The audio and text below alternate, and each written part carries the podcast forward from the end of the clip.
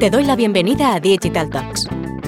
Este espacio nace de la necesidad de compartir con profesionales que tienen que tomar decisiones de marketing digital y que no siempre disponen de toda la información. Para esto contaremos con la participación de expertos en marketing digital, en nuevas tecnologías, en datos o en nuevos modelos de comercialización digital. En resumen, participarán profesionales que ponen mucho cariño a lo que hacen, pero sobre todo, contaremos con personas que admiramos y de las que todos los días aprendemos. Somos T2O, una consultora de marketing, ventas y estrategia digital. Esto es Digital Talks. No tenemos verdades, pero sí muchas certezas. Arrancamos.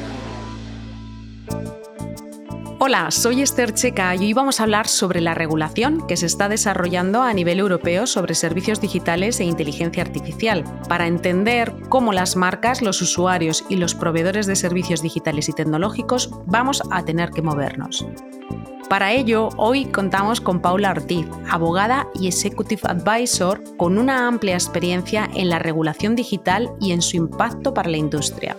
Actualmente asesora a empresas en todos los aspectos de la normativa nacional e internacional con impacto en su actividad digital. Paula tiene una amplia trayectoria profesional como portavoz de asuntos legales e institucionales a nivel nacional y europeo. Durante 10 años dirigió el Departamento Legal y de Relaciones Institucionales de la IAB Spain, siendo portavoz para temas regulatorios. También ha ejercido como asesora en relaciones internacionales de la Agencia Española de Protección de Datos, representando a España en la Comisión Europea y en otras instituciones internacionales. Es profesora asociada del Instituto de Empresa sobre Ética, Políticas Públicas e Inteligencia Artificial y también imparte clases en otras universidades y escuelas de negocio. Pues Paula, no se me ocurre mejor persona para abordar un tema tan candente como el que queremos tratar hoy, así que muchas gracias eh, por dedicarnos hoy tu tiempo. Muchas gracias a ti, Esther, por la invitación a charlar contigo sobre, sobre estos temas. Encantada de pasar un ratito aquí hablando. Paula, eh, como hemos comentado en la intro, llevas 18 años dentro del entorno de la regulación digital en qué punto estamos ahora cuando se habla de regulación de servicios digitales y de inteligencia artificial a nivel europeo y en concreto específicamente a nivel nacional. Bueno, pues ahora mismo podemos decir que Europa se encuentra en un momento crucial em, en el que está redefiniendo todas sus normativas y está creando lo que se llama un poco la, segunda generación de leyes de Internet, ¿no? después de esas primeras de los finales de los años 90 y de los años 2000. Y bueno, pues para ello está dando unos pasos significativos para adaptar la normativa a la realidad actual y digamos que quiere ganar esta, lo que se ha venido llamando en, en este anglicismo, esta digital race o carrera digital donde geopolíticamente los diferentes bloques están intentando competir por liderar esta innovación y eh, adoptar estos estándares que, se van a, digamos, a aplicar en, el futuro, ¿no? Entonces, bueno, pues está asumiendo un papel pionero al establecer normativas que podrían tener este impacto global y quiere eh, bueno, un, concepto que me gusta mucho, que es anglosajón, que quiere trabajar con lo que se llama el, efecto Bruselas, ¿no? que es este fenómeno por el cual eh, las políticas y regulaciones de la Unión Europea tienen un efecto domino en otros países, como ya pasó, por ejemplo, con el famoso Reglamento General de Protección de Datos. Y por otro lado, esta difícil tarea la tiene que compaginar además con crear un entorno que sea competitivo y seguro a nivel global. Por tanto, como vemos, tenemos aquí una doble tarea en la que Europa está trabajando pues, eh, bastante fuerte. ¿no?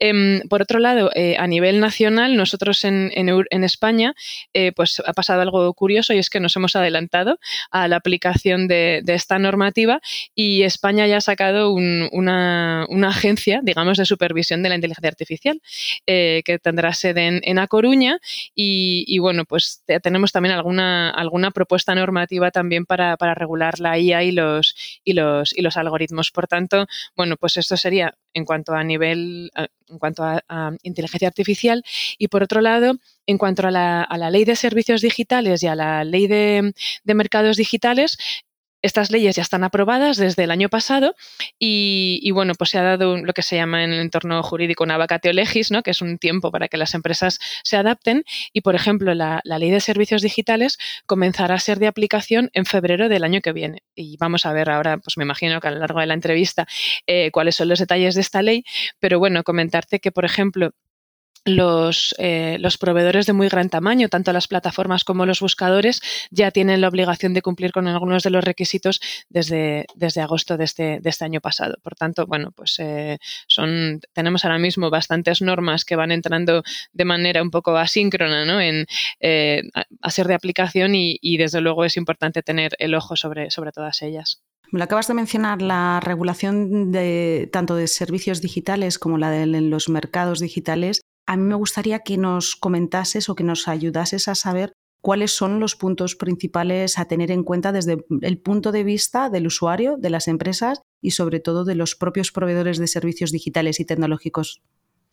Muy bien, pues mira, de manera previa, como punto de, partida, comentar, vamos a comentarte un poco eh, cuál es el objeto de cada una de las leyes. ¿no?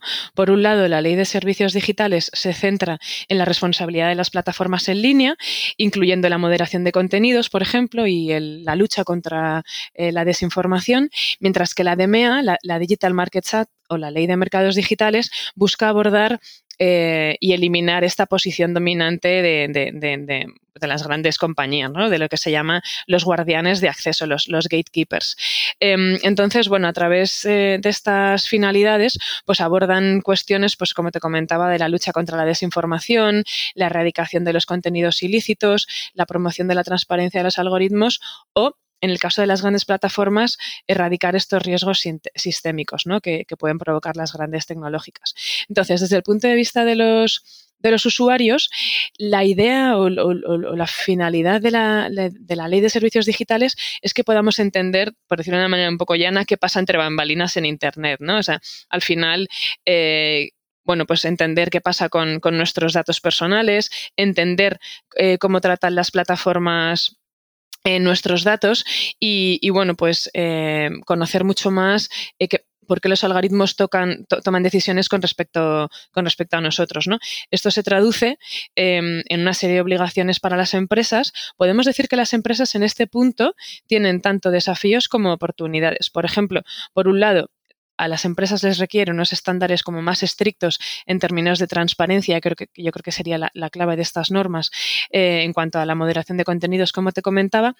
Eh, incluye también, por ejemplo, la, prohibición de crear lo que se llama los patrones oscuros, que es estas maneras de pedir eh, datos en Internet que no queda muy claro si estás dando el consentimiento o no, y cuáles qué empresas están detrás y tal. Pero luego también, por ejemplo, la ley de mercados digitales incluye también una serie de oportunidades. Em, por ejemplo, les, da la, opción a las empresas de solicitar eh, datos a estos guardianes de acceso, ¿no? A Google, a Meta, a Amazon, eh, a las grandes compañías, ¿no? Es decir, que al final este pastel eh, se reparta un poquito más. Y aquí yo creo que las empresas tendrán que, ver hasta qué punto pueden bueno, sacar un provecho de esta, de esta oportunidad. ¿no? Y bueno, luego, con respecto a los, a los proveedores, pues realmente al final em, crea una, un, digamos, un recorrido eh, de diferentes obligaciones que van de menor a, a, mayores obligaciones y se traduce, por ejemplo, desde las que pueden afectar quizá a muchas de las empresas que oirán el podcast quizá, es eh, la obligación de, redactar los términos y condiciones de manera sencilla y clara. Esto yo creo que es súper novedoso y muy útil, ¿no? El hecho de que por fin el usuario medio entienda qué está leyendo, ¿no? Que es esta gran mentira de he leído y acepto los términos y condiciones. Y, bueno, esto también te digo que tendrá bastante trabajo para los abogados, que parece que, nos cuesta un poco, ¿no? El, ser eh, sencillos, que no simples, ¿no? En, en, las, en las explicaciones. Y luego, pues como te comentaba, una de las grandes novedades, que yo creo que va a suponer algo, un verdadero cambio, es la obligación de explicar los algoritmos, ¿no?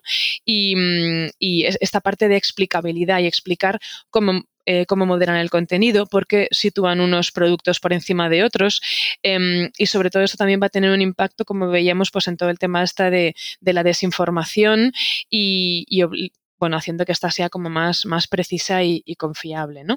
Y bueno, por, otro lado, eh, la, ley de mercados digitales, pues como te decía, intenta abordar estas prácticas monopolísticas y les obligará a, compartir eh, datos. ¿no? Y, por ejemplo, un tema bastante interesante para el tema, para el entorno publicitario es que se obligará a las plataformas a llevar a cabo un reporting diario, tanto a anunciantes como a editores, sobre cuánto, de, cuánto se invierte en publicidad, por ejemplo, y mm, cuánto se invierte en publicidad, conforme a qué, eh, conforme a qué mm, palabras clave, es decir, al final se trata un poco de, acabar con esta opacidad ¿no? que, sucede en Internet muy interesante, Paula.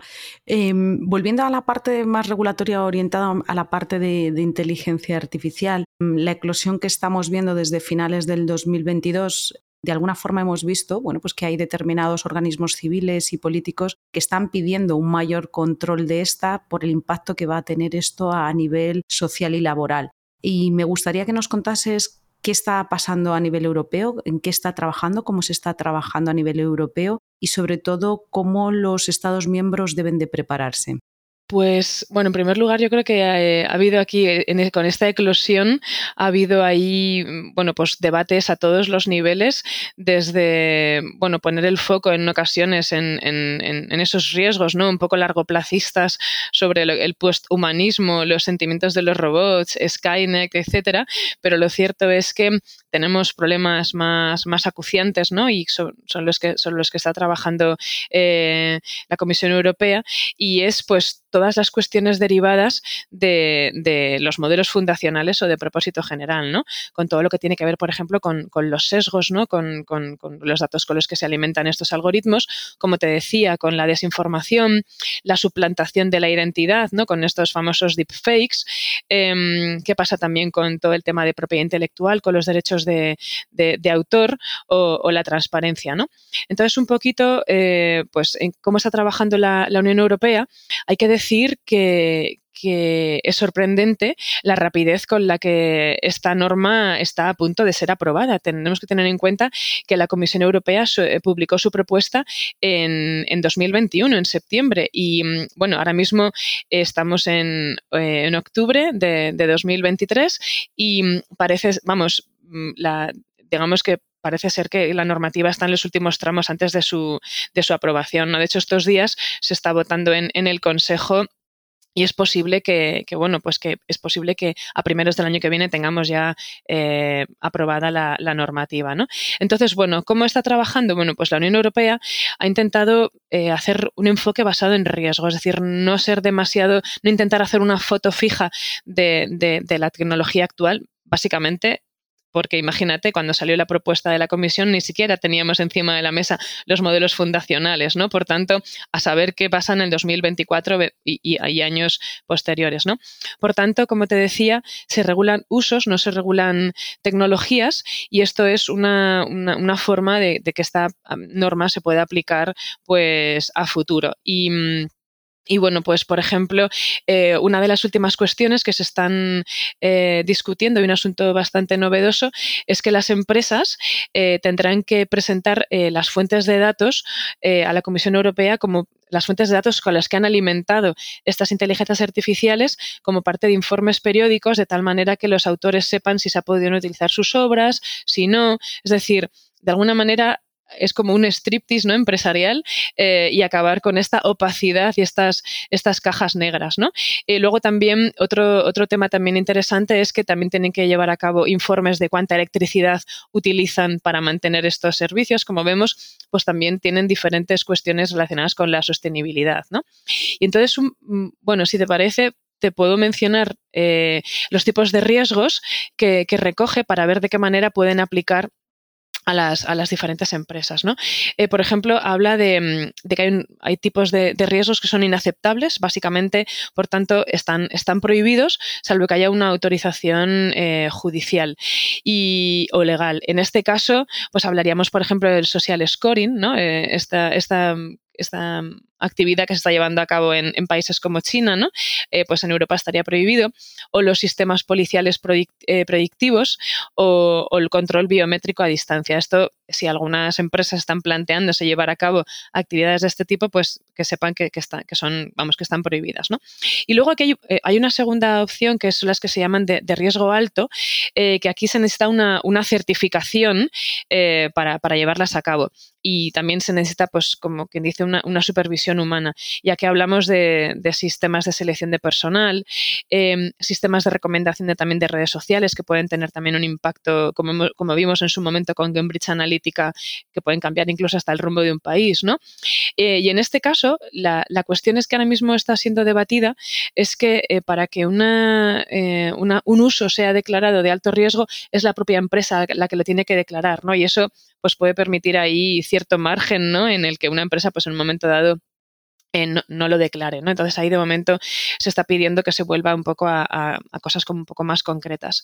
Luego tendríamos eh, los riesgos, el riesgo medio, que es, pues ahí podríamos incluir todos los asistentes virtuales, chatbots y la inteligencia artificial fundacional, em, que aquí la clave de nuevo es, es la transparencia. En, me, gusta, el otro día leía un concepto que me gusta mucho que es la ley la ley Blade Runner, ¿no? Que, de alguna manera prohíba ¿no? el, hecho de, que sea un robot el que lleve a cabo estos, estos elementos sin que se sepa que verdaderamente es, es, un robot. ¿no?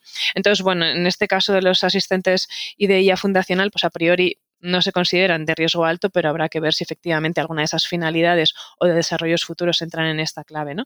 Y luego, por último, pues está el riesgo bajo, que, que, que básicamente se regularía a través de, de, autorregulación. ¿no? Y bueno, desde el punto de vista de los Estados miembros, por, continuar con tu pregunta, pues básicamente tienen que prepararse para armonizar e intentar tener una visión similar en cuanto a la, en cuanto a la regulación de, estos, de estas inteligencias artificiales. ¿no? Al fin y al cabo, va a ser un reglamento. Eso significa que se aplica de manera directa a los Estados miembros. Por tanto, no debería haber mucho margen o que difirieran mucho lo que puedan opinar algunas autoridades de supervisión de otras. ¿no? no obstante, estas van a estar también coordinadas por la comisión y habrá algunas cuestiones que directamente sea la comisión la que, la que los lleve, ¿no? de tal manera que, tienen que trabajar todos de manera coordinada en todos los Estados miembros. Muy, muy interesante, Paula. Esto, esto que estamos hablando a nivel más macro, ¿cómo aplica desde el punto de vista de los proveedores digitales y tecnológicos? ¿Cómo les impacta esta normativa de la IA? Pues bueno, como, te comentaba, al fin y al cabo tendrán que llevar a cabo eh, un, estudio previo, una, certificación, digamos, para ver si los diferentes usos para los que van a utilizar estas, herramientas, estas tecnologías, estas IAS, entran dentro de, los diferentes apartados, ¿no? Si directamente pues, quieren llevar a cabo em, tratamientos que tienen un impacto para, para los derechos y libertades o, o si directamente pues tienen bueno, pues un impacto menor porque básicamente van a poner un chatbot en, una empresa, ¿no? Por tanto, eh, parten de esta evaluación para ver si eh, estos usos estarían encuadrados en cada uno de estos, de estos elementos. Con respecto a las regulaciones que estamos hablando, tanto las de servicios digitales como la propia de la inteligencia artificial, que en cierto modo, bueno, pues trabajan para ese control de alguna forma de la soberanía digital europea o en la parte de la protección de los derechos fundamentales de los ciudadanos o en dar respuesta a marcos éticos dentro de este nuevo contexto tecnológico. En tu experiencia y por lo que has estado trabajando durante todos estos años, ¿en qué se diferencian estas regulaciones europeas de las que vemos en Estados Unidos y en China? Bueno, ahora mismo mm, es, un, es, una pregunta muy pertinente porque ahora mismo, como, te comentaba, eh, ahora mismo el tablero geopolítico está enfrascado en ganar esta, esta carrera digital y, digamos que, como tú planteabas, hay como tres grandes bloques, ¿no? O tres grandes polos. Tenemos por un lado el bloque anglosajón, el bloque europeo eh, y el bloque asiático, ¿no? Y bueno, pues por ejemplo, Estados Unidos tiene un enfoque históricamente pues como muy liberal, ¿no? Muy orientado al, al comercio donde el buen derecho es el que, el que protege a, los negocios. ¿no? Em, inicialmente habían adoptado un enfoque como bastante tolerante con la inteligencia artificial, pero últimamente han ido aumentando estas, estas exigencias. ¿no? Entonces, bueno, pues eh, como te decía, el enfoque en Estados Unidos es el que, que procura un poco el, bienestar económico. ¿no? Por otro lado, tenemos el bloque asiático, en el que China también ha venido trabajando en, en propuestas, en propuestas para regular la inteligencia artificial. En China no hay mucha confianza, por decirlo de una manera eh, suave, en, lo que las autoridades puedan hacer o no con los contenidos generados. Mm, y bueno, pues las cuestiones éticas y de, derechos fundamentales están puestas un poco en, entredicho. ¿no? Em, sí que es verdad que ellos tienen, han aprobado también algunas regulaciones en cuanto al uso de algoritmos y imágenes, pero bueno, los están repartiendo entre algunas empresas y, también están trabajando en, sellos de cumplimiento que da el propio, el propio con lo cual, pues bueno, es un poco como, como está el planteamiento, digamos que están todos en, desarrollo. Y bueno, Europa pues no, nos queda ser el, regulador, ¿no? El, lo que se ha llamado también en el entorno jurídico el, tercer camino, ¿no? El, third way. Y bueno, pues busca ese hueco a partir de, una regulación pues más centrada en las personas, en los valores humanos y pues bueno, un poco en ese, en ese enfoque humanista, ¿no? Y bueno, pues quiere digamos, enfocar toda esta regulación en sistemas de confianza, evitando que sea ni el mercado ni, ni, ni los estados los que, los que desarrollen esto, ¿no? ¿Y cómo funcionaría esto? Bueno, pues con una, digamos, extraterritorialidad en la aplicación. Em, si quieres operar en Europa, tienes que cumplir la, norma y ya, pues, aparte, además de ser algo un poco coercitivo, es que si quieres operar en un, en un entorno en el que tienes 400 millones eh, de habitantes, pues tienes que cumplir con nuestras, con nuestras normas, ¿no? Entonces, bueno, aquí... Eh, Europa con esta propuesta de reglamento, digamos que quiere ser como la primera en adoptar una ley de inteligencia artificial, eh, y, que, y que, bueno, pues al final que estos estándares sean los que se puedan, que se puedan aplicar en, otros Estados miembros, ¿no? Como, pues como te comentaba, con este efecto Bruselas y que al ser la primera, pues que las empresas, como ya te decía, como ya pasó con la RGPD, pues pongan estos estándares y si tengan que, que bueno, pues digamos que ya sea como el, el, el estándar, el estándar mundial. Entonces, bueno, eso sería como los tres grandes bloques, pero comentarte también que a nivel internacional la OCDE también ha publicado em, una, recomendación, la UNESCO, y se está también valorando, eh, pues eh, se ha creado una asociación tecnológica entre Estados Unidos y, y Europa y se está tratando de desarrollar un, digamos, como un Memorandum of Understanding, un, entendimiento mutuo, para ver si, mm, si se pudiera crear una, una, agencia internacional para la IA, ¿no? Que bueno, aquí la verdad es que veremos a ver en qué queda, porque si ya no nos ponemos de acuerdo en temas de protección de datos, pues ya en tema todavía más elevado que incluye también protección de datos como es la IA, pues bueno, como propuesta está muy bien, pero de momento digamos que me iría quedando con, la propuesta de normativa de, Europa, ¿no? Entonces, bueno, como vemos, hay tres frentes bastante eh, divergentes y Europa quiere poner aquí un, pues eso, el, golpe encima de la mesa y que sean nuestros principios, ¿no? Los que se aplican al resto de empresas. Lo has ido comentando a lo largo de la entrevista, pero sí que me gustaría hacer un resumen, sobre todo para tener en cuenta cuál es ese roadmap que tienen que tener en cuenta las empresas y proveedores de servicios digitales y tecnológicos sobre todas estas regulaciones para que las tengan en un calendario.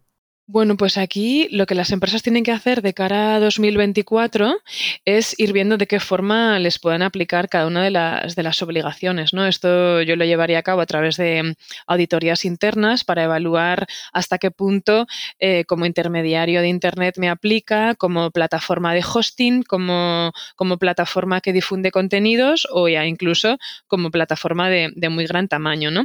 Por tanto, estas evaluaciones se tienen que llevar a cabo y ver pues, un, un inventario de, procesos y, de datos. ¿no? Una parte también fundamental es también la, formación y capacitación de, las, de los empleados para que puedan aplicar estas, estas políticas una vez que, se, se, adopten. ¿no?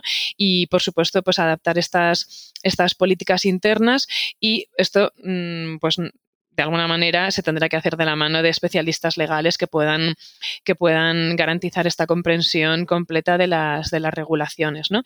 Em, para esto, pues em, realmente es que yo, creo que es que em, el, entorno digital va, a cambiar fundamentalmente, ¿no? Porque, eh, pues eso, hay que implantar estos procesos de reporting y transparencia, hay que trabajar un poco en, ser capaces de explicar eh, cómo funcionan, pues, tanto los algoritmos como, como, todos estos procesos. Y bueno, lo cierto es que la DSA y la DMA incluyen un amplísimo catálogo de, obligaciones que hay que ir viendo, pues eso, en primer lugar, saber en qué rol eh, podemos jugar. Sí que es verdad que las pymes y las micropymes están exentas de muchas de las, de las obligaciones, pero en el momento en el que tengamos un e-commerce, un, o seamos un intermediario tecnológico, tengamos una plataforma, pues ya tendremos que ver de qué manera eh, nos afecta, ¿no? Y también, pues, eh, implantar también eh, políticas de, transparencia sobre los precios y, bueno, pues en definitiva cambiar los flujos, eh, los flujos de, trabajo con, todos los, con, todas las empresas con las que operemos y por supuesto con los usuarios. Paula, para, ir cerrando, a mí me gustaría, y, es algo que, te lo planteo porque me preocupa también como, como ciudadana a, título personal, sobre todo cuando escuchas todos estos aspectos regulatorios, que muchas veces es muy macro y a veces se queda un poco más despegado del día a día. Y aquí el ciudadano, ¿cómo se le puede hacer más partícipe para que tome mayor conciencia o tomemos más conciencia de nuestros actos en el uso de las tecnologías con carácter general y sobre todo, bueno, pues a la hora de dar nuestros datos?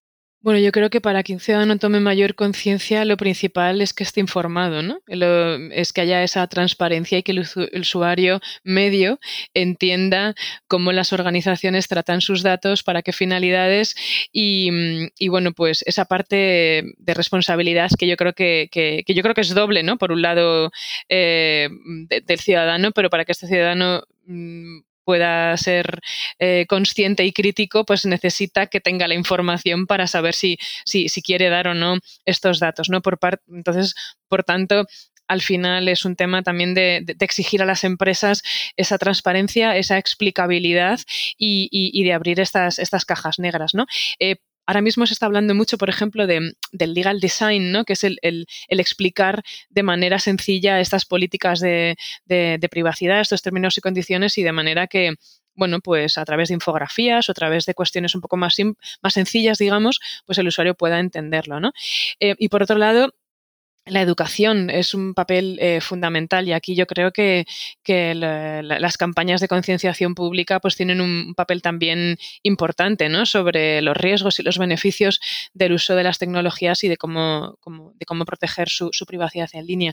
Y aquí, por ejemplo, la Agencia Española de Protección de Datos yo creo que es un, un ejemplo de muy buenas prácticas, no solamente a nivel nacional, sino a nivel internacional, con multitud de campañas que suele tener de concienciación, sobre todo con los menores, sobre, por ejemplo, pues eh, cómo actuar en caso de suplantación o cómo utilizar con responsabilidad los, dispositivos. Por tanto, yo creo que es una responsabilidad, en primer lugar, de, las empresas, digamos, de, ser más transparentes, de, las instituciones que incluyan en los planes educativos y también eh, a todos los niveles ¿no? esta parte de concienciación para que el usuario pueda ser más crítico y tener más capacidad de de, reacción al, al, respecto. Yo creo que sería, bueno, y, también pues nosotros eh, también hacer un poco de ejercicio de autocrítica y que no todo sea lo quiero ya y ahora y no me leo nada y, y, lo quiero todo gratis, ¿no? Y entonces pues tenemos que entender que, Internet, pues eso no, no, es, no es un lugar en el que toda la información es gratis y, las cosas no pasan por nada. Entonces pues... Eh, eh, también esa parte de, ser un poco conscientes y poner un poco de, foco también en esto. Me gusta esto último que dices porque de hecho hace poquito tiempo leyendo un informe sobre el impacto que podían tener los deepfakes dentro de conflictos internacionales, eh, al final los autores lo que venían un poco a decir es, aparte de entender cuáles son los riesgos que supone el uso de estas tecnologías con carácter específico en conflictos internacionales y su uso en particular dentro de la sociedad, un poco la, conclusión a la que llegaban es cómo se puede mitigar el uso del impacto que tiene todo esto. Uno de sus primeros puntos básicamente era educar al público en general, pues para aumentar esa alfabetización digital y ese razonamiento crítico, que es lo que acabas de comentar y que de alguna forma no nos podemos desinhibir. Así que totalmente de acuerdo, Paula, con, con lo que has dicho. Pues muchísimas gracias por, Paula, por el tiempo que nos has dedicado, pero sobre todo por el despliegue de conocimiento que has hecho para tocar dos temas que yo creo que es que son fundamentales ahora mismo, el entender en qué punto estamos de la regulación a nivel de inteligencia artificial y esto cómo nos va a aplicar impactar desde diferentes perspectivas, usuarios, eh, sociedad en general, las empresas y las grandes plataformas y, lo más inminente, todo lo relativo a la parte de servicios y mercados digitales, cómo también va a impactar pues, desde un punto de vista de negocio, pero también a nivel, a nivel sociedad. Así que un lujazo tenerte hoy, Paula. Muchísimas gracias, Esther, por, por contar conmigo para, bueno, para, para charlar sobre estos temas que me encantan, la verdad. Y, nada, sobre todo encantada de haber pasado este, este ratito contigo. Nos volvemos a escuchar en unas semanas. Mientras tanto, puedes leernos en las redes sociales de t2o.com. Estamos en LinkedIn, Twitter y Facebook. Y si quieres volver a escuchar este podcast, lo podrás encontrar en nuestro canal Digital Talks, en Spotify, Evox, Google Podcast y Apple Podcast.